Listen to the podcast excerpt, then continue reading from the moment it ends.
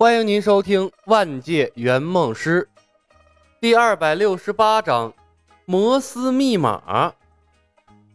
荒郊野外，唐玉看到了另外两个一模一样的李小白，揉了揉眼睛，一脸的不可思议。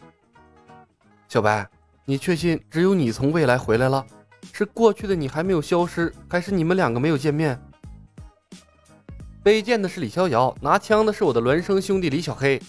女的是武林盟主林天南的女儿林月如，短发的是我们从小到大的玩伴陈瑜。李牧简单的给唐玉介绍人物关系，他们现在被拜月教徒引导去剿灭蛇妖和狐妖，利用两个妖怪的精元为我哥增加功力。唐玉还没有从到处都是李小白的震撼中恢复过来，下意识的问道：“拜月为什么要这么干？”他需要我哥回到过去，为他找齐五颗灵珠。李牧道：“为什么我们不直接和拜月对着干？”唐玉像是一个好奇宝宝，拜月想要干什么，我们干脆和他反着来，不就可以了？然后呢？李牧笑看了唐玉一眼，和恼羞成怒的拜月硬拼，最终死伤一片，造成生灵涂炭。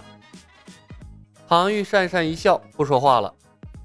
李牧错开了话题：“喂，你到底联系上阿奴没有？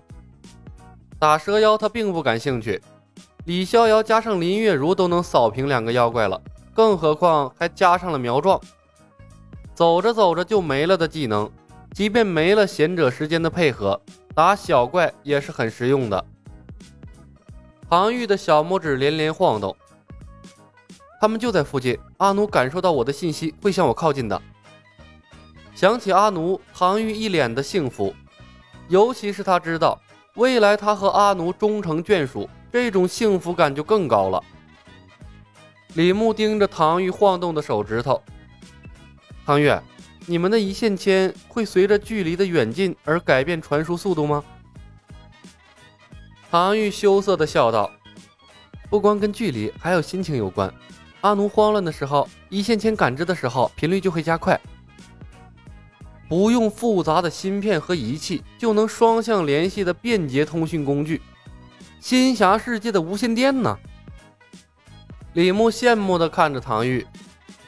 其实你们可以用一线牵来精准传输讯息呀，比如晃动一下代表我，晃动两下代表你，先晃一下再晃两下代表他，以此类推，完全可以通过一线牵远距离的表达精准的意思啊。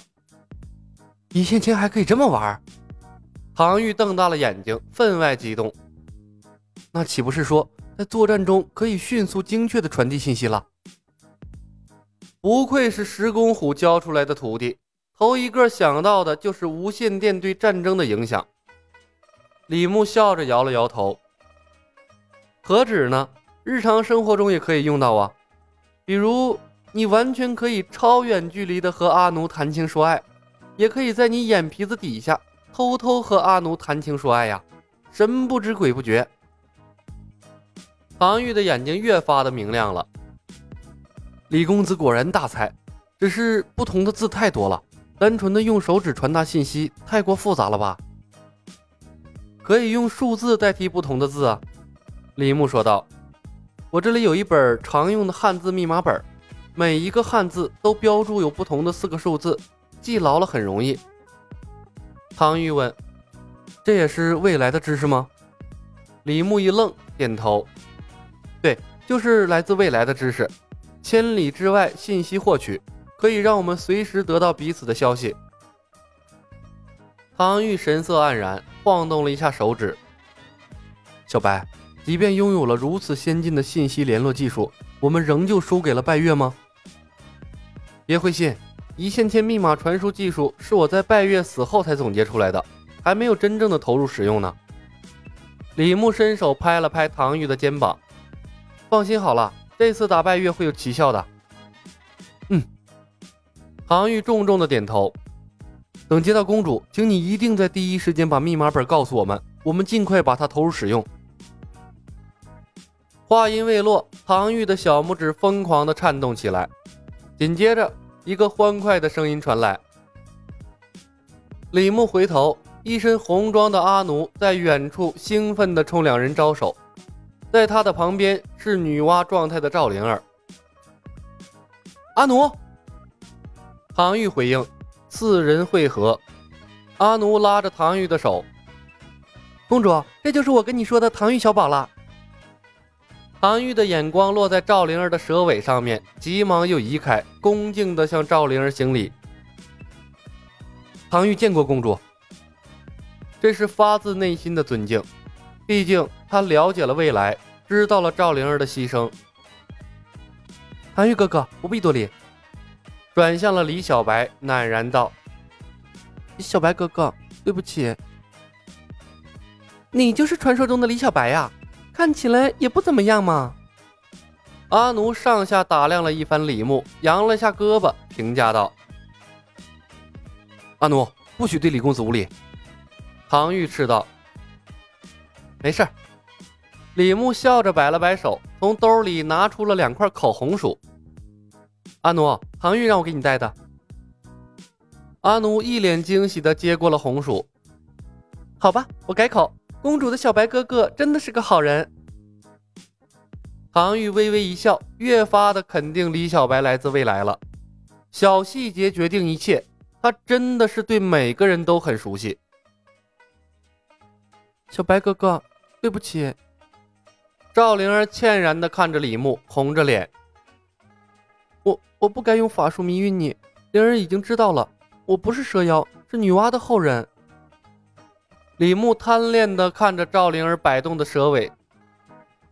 我当时正要给你说这件事呢，可惜你没给我机会。不过呀，事情都过去了，不要再提了。